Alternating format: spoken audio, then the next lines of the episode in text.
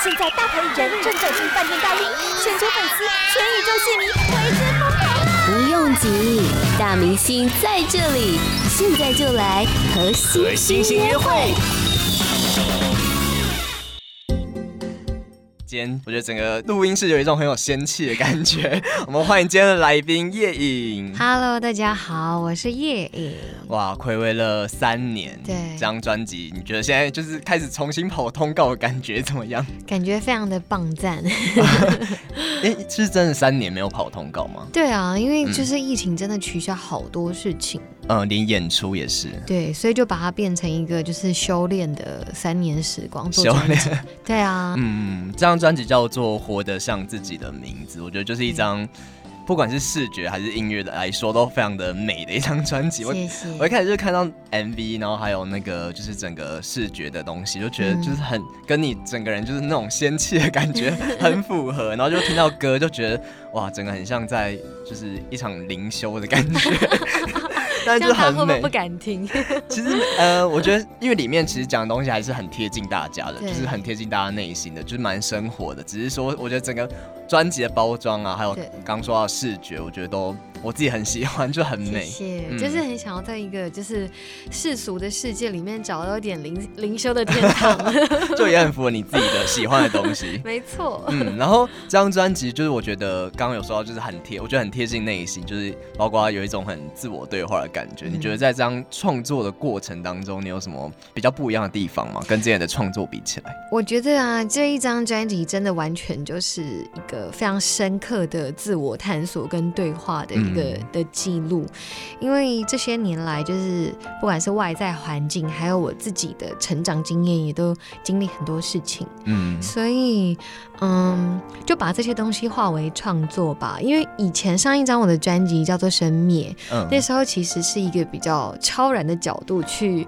写，就是观察这个世界，更仙的一首，对对，对，一张专辑，嗯，但很严重的仙，对，就是很很广，然后很很世界观的感觉。可是这张又把它放回到内心，对，因为我觉得所有的你去讨论这些主题，你最后还是要回到自己内心去，就是认清这样子。嗯，所以这一张其实会有更多，就是很很真实的情绪，不管是痛苦也好啊，或者是自我价值感的的低落，或者是自卑等等的，就是生出的很多很多的力量，然后把它就是写成歌。嗯，就是整个非常的赤裸，对，超赤裸的。怎么这么害羞？对，就是很多比较偏，可能比较一点黑暗或者比较负面的东西。可是其实我觉得这张专辑听起来是会觉得很温暖的。好像大家都会这样觉得，就明明这是一个有一点忧伤感的东西，嗯、可是好像也会得到某一种疗愈或救赎。有会，嗯，我觉得从就是这张专辑的第一首歌就是谢谢你总是让我伤心，就是我觉得这个歌名就是很很两面嘛，就是一方面你也讲的是伤心，可是另外一方面你讲又是感谢。对，嗯，然后。我觉得其实从，因为就是前几部 MV 我都有看，然后就是都是跟呃一个鱼缸的视角有关，就是都从那个金鱼的视角看出去嘛。然后就这首歌的 MV 里面，就是也出现那个鱼缸，然后里面就是有看到你，就是 就是有看到你，就是把头就是就是栽到那个鱼缸里面，然后就觉得就是好像是你想要宣示说，这张专辑你真的是想要去。就是很勇敢去面对你的内心，然后很很勇敢、很赤裸去看待你的，就是一些比较私密的东西的感觉。我整个鸡皮疙瘩，竟然被你发现，你知道有有这个意思吗？有，嗯、而且因为那个时候在一个海蚀洞拍，然后冷到一个爆炸，嗯、所以所以、嗯、对很，但是很冷，嗯，所以那个时候又要静下去，就又要湿，你知道吗？嗯、这样超冷。导演就在我旁边碎碎念说：“我跟你讲，你现在下去就是重生了，你就是重。”真的，然后，所以我是用一个重生的心情，呃、然后去观看自己的内心，然后整个静下去的。嗯，所以连 MV 的拍摄都非常的就是赤裸，非常，非常赤裸，很痛苦。嗯，因为我觉得这首歌确实是一个开场，然后有一种点题的感觉，就是把这张专辑应该算是，就是你要跟大家讲的事情，算是一个、嗯、呃开场白的概念。对，嗯嗯，就我觉得是一张，就是一首非常赤裸，然后我我自己也很喜欢的一首歌，就是你确实听一听就会觉得。好像是在讲自己，然后就好像每个人都曾经有一小段，就是你曾经呃伤心过，然后曾经就是呃不管是呃感情也好，或是任何可能宠物啊，或是家人也好，就是那个感情方面的东西，就是每个人一定都有失去过，然后都有痛苦过。对。可是确实就是你在回忆的时候，就会觉得这东西又是你的一个养分。嗯，非常值得感谢的事情。嗯。Podcast 首选平台八宝 B A A B A O。让你爆笑，也让你感动，快到八宝发掘台湾最生动的声音。刚刚跟大家聊了，就是呃，这张专辑的第一首歌叫做《谢谢你总是让我伤心》，就是一首很赤裸。然后刚刚说，就是我觉得为这张专辑点题的。嗯。然后再来，我觉得这张专辑的，我看一些呃新闻资料，就觉得这张专辑的诞生真的很不容易，就是睽违了三年嘛。包括刚刚说到，可能因为疫情的关系，就是有一些延期或什么的。可是中间也包括，听说你之前有因为就是一些心因性的问题，然后让你就是没办法唱歌吗？还是连说话都不行？对对对，连说话都不行，然后连就是那种笑，嗯、就是都会没有声音的程度哦，很严重，很严重。嗯，有看到你后来有去台东，然后 就是可能去去放逐一下自己，然后又有一个很特别的地方，就是你有去催眠。嗯，嗯，可以跟我们分享一下，就是这整个过程吗？其实我觉得刚好那个时候的经验，心因性造成的问题这件事情，因为是失去声音，所以对我来说打击很大嘛。嗯，那。嗯、呃，因为被说心因性，我就那个时候开始想，所以我的心到底怎么了？嗯，我就对于这一方面的的议题更有兴趣，因为我很想要。拯救我自己，嗯，所以那个时候就开始看很多书啊，不管是后来大家对我的某一些印象，可能是跟灵性的探索有关也好，嗯，其实我觉得撇开灵性的这个 tag 以外，其实这就是一个人对于就是自己的探索，还有就是为自己找到一些解药跟救赎的过程，这样、嗯、认识自己，认识自己的过程，嗯、然后嗯，所以其实我也在练习那个阶段练习说。我应该要怎么放松？我要怎么样让自己好起来？然后在这个世界活得更好、更轻松一点。因为我觉得有些时候，因为现在有一个词大家可能都有听过，就是高敏感人嘛，或者是共感人等等。有，之前就有一个测验，对对，有一个测验。我我就是最高的那一种。我也是。这，是真的假的？我也很高，就是偏偏对对中上这样。对，其实很多人其实是很敏感，可是以前可能不自觉这件事。所以我觉得，就是这个世代其实。是让我们更容易有途径去了解自己，而且大家对于这样子的事情是很包容，它就只是你人格的一个部分，一个特质，一个特质而已。嗯、那我知道我自己敏感，我很容易会受到各种事情的影响，嗯、所以我要怎么样让自己感觉好一些？所以这就是我这一段这几年来的一个修炼的目标吧。嗯，嗯，所以这个创作也算是我就是消化完过后的一个产物。嗯嗯，就里面其实是有很多我自己真实的心情啊，或者是我体会到的一些道理，或者是方式等等的。那那个时候最直接当下是我有去到东部去。海边，嗯，每天就是待了一段时间，去很久时间吗？对啊，我大概去了一个多月吧，因为我完全没办法工作嘛，哦、就住在朋友家，然后每天就骑车去海边，然后就看着海。嗯、然后我记得其实有点戏剧化，就是我最后一天要离开的时候，嗯、结果我的车子陷在那个呃沙子沙堆里面，嗯、而且那个地方是无人海滩，我又拔不出来，然后我手机竟然剩三趴，嗯、然后求救，对，而且那个车竟然就是已经要没油。了，然后轮胎就陷入流沙，我就觉得哇，好荒谬，真的有点搞笑。嗯、然后我就自己就坐在那个海边，我就开始跟海讲话，嗯、我就说我现在有点。分不太清楚现在到底是现实还是梦境，嗯，但是这一切考验的目的到底是什么呢？我就开始跟他讲话，说我很想要讲话，我很想要唱歌，我想要拿我的声音来做有意义的事情。我真的做了这个看起来愚蠢的事，你真的有对，我真的有对他讲话，然后又讲不太出来，但我已经就是觉得啊，我受够，我已经四个月没办法说话了，然后我就觉得反正我现在就是乱吼也吼不出声音，我就是。用力的去释放吧，结果，嗯、呃，这样讲讲讲，结果突然一群羊经过，羊羊哦，在海边吗？对，在海边。嗯、我想说现在是什么什么局，然 后是对，很像梦，真的很像 梦。对对对，嗯、结果没想到一个老爷爷，就是他是牧羊人，哦、他就领着那群羊。就是出现，好奇幻、哦。对，我就说那可以，就是就我就我就示意给他说，可以帮我拔起来嘛。嗯、我就被就是一群羊跟牧羊人拯救了。嗯，他们真的，他就真的是，而且因为有牧羊，所以他有车嘛，嗯、所以他就是很努力的帮我把车往外推移。总之，就是我觉得我生命中真的有很多是非常非常奇幻又荒谬的经验。这个很像什么什么寓言故事之类的。所以后来我生命写了一本。预言啊，就是我觉得我人生太多充满寓意的时刻，你都把它写下来。我有把它写下来，我写了十个故事。但总之那一次我回台北以后，我声音就有开始慢慢好转。我觉得我的许愿可能真的有某一种正在实现的，被大海听到了。对，大海听到，对啊，虽然听起来很瞎，真的真不是我编的。嗯，所以呃，后来才才有催眠这件事情吗？还是就是你自己？就是发现这，一切，因为我一直都对于这种各式各样不同探索自己的方式很有兴趣。嗯，那催眠完全又是另外一个一个支线，在这之后吗？是在这之后哦。对，然后那个时候是我的好朋友帮我做的催眠，他刚考到催眠执照。哦，嗯。对，所以其实我那时候没有任何期待，也不知道催眠到底是什么，我只是很想去破解它，想说怎么可能给你 催到？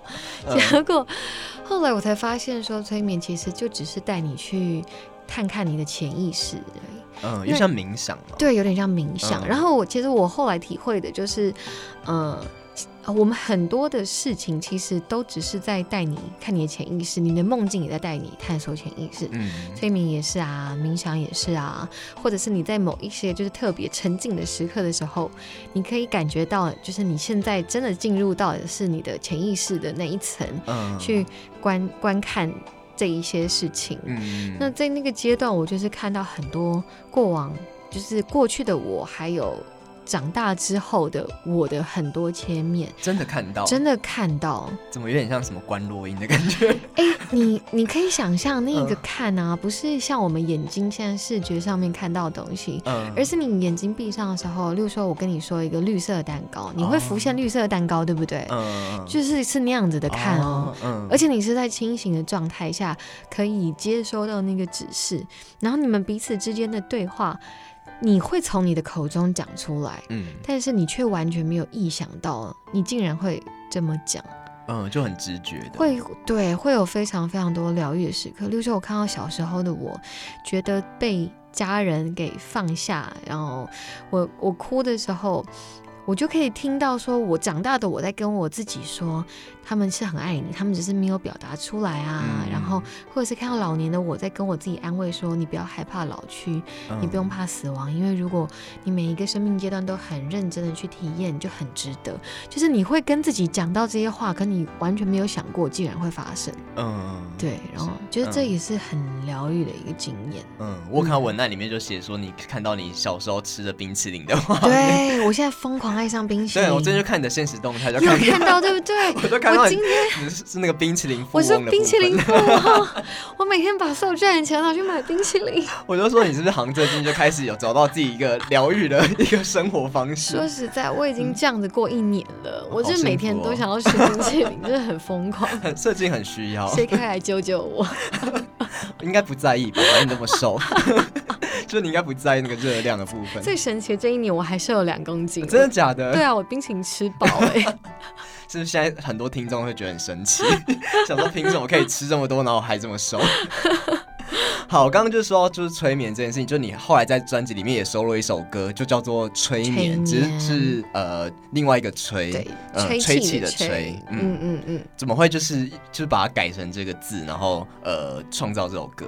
因为我觉得那个催啊，有一个催促的感觉嘛，就是一般的催，嗯，可是我觉得这件事情其实是一个对我来说有点轻盈优雅的感受，哦嗯、所以我觉得吹啊，就是 blow 的那个动作，感觉。会有一种烟雾弥漫，然后比较美，更奇幻，很符合你的那个经历。我就很喜欢这个，嗯，很奇幻、很梦境的感觉。嗯、而且里面听出来放了一个什么阿法波，就是会有听说是可以让身体跟着律动的一个波。因为我们每个人其实身上都会有各种频率嘛，就是人、嗯、人就是频率啊，能量组成的。嗯，所以你听到了一个那样子的频率，它其实就是会 trigger 你的脑波。嗯，它可能其实是会改变你的一些意识状态，在你无意之间。这是一个科。科学的研究有科学研究，嗯、大家可以去搜寻脑波音乐。嗯，我就只是很无聊，想要让大家也一起 dreaming 一下，一起被催眠。对对对对对。八宝 B A A B A O 网络广播随心播放，跟随你的步调，推荐专属 Podcast 节目，开始享受声音新世界。好，然后再来，我想要分享一首，就是我觉得专辑里面我私心很喜欢的一首歌，但它好像不算是主打。是什么？我很喜欢这首歌，叫做《爱意》。哦，我都知道，啊、有品味。就是这首歌跟催眠有一种异曲同工的感觉。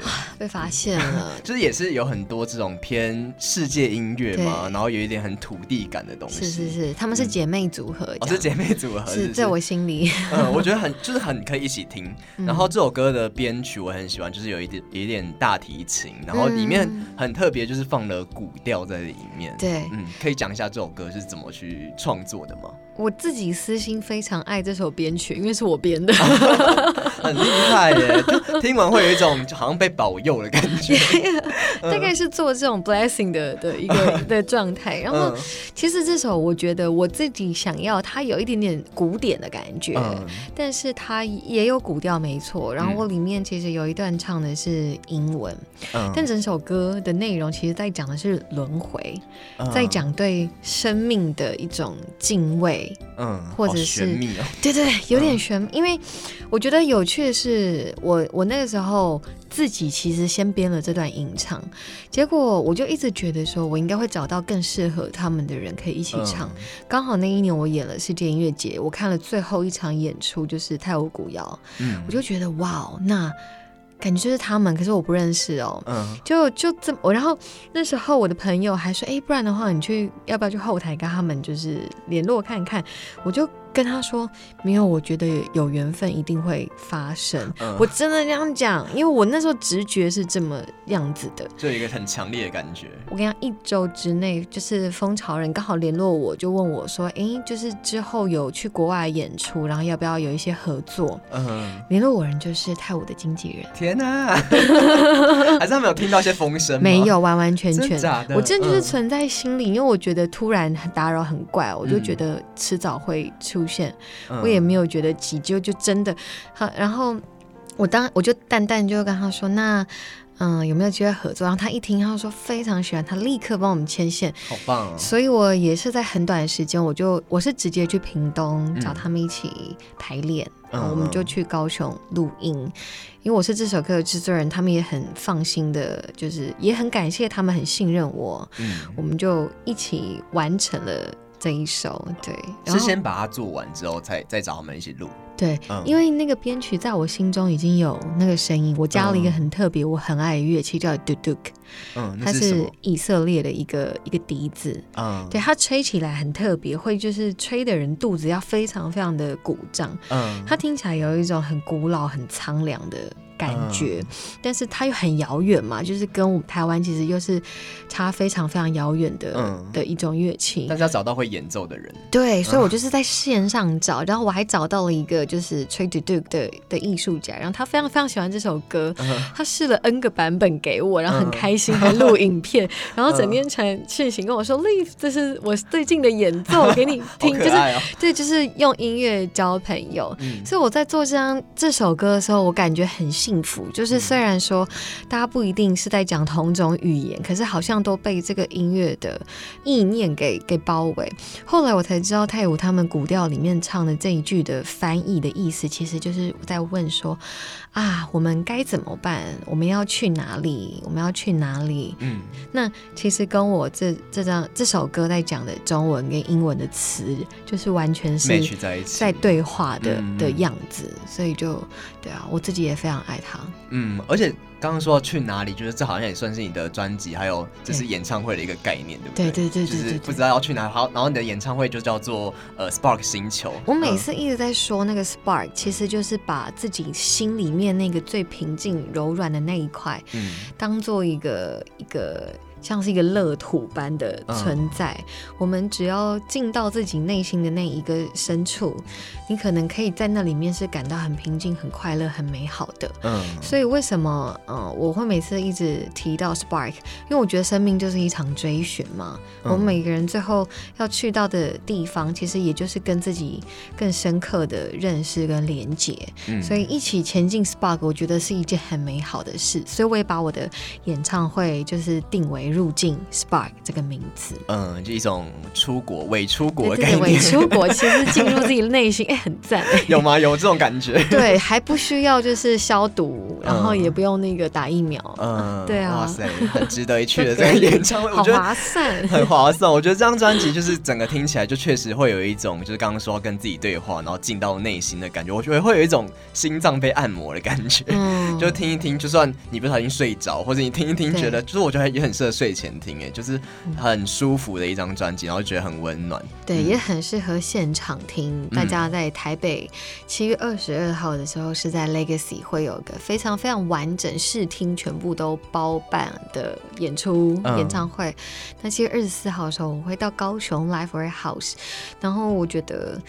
生命可能就是很真的是很一期一会的事情吧，尤其在疫情这个阶段，嗯，所以很珍惜这个演出，也很想要就是大家是可以来现场体验的，嗯，就是感受一下现场的那个渲染力、感染力。对啊，嗯、现场有魔法，有魔法，就出完出去之后就觉得好像那个被洗涤过的感觉。对啊，大家要来一下。好，就是七月二十二号在台北 Legacy，然后七月二十四号在高雄的 Live Warehouse。没错。好，今天谢谢叶颖，谢谢委员，谢谢听。听众朋友，谢谢八宝 B A A B A O 免费提供制作人各式服务，现在就成为八宝制作人，打造个人品牌。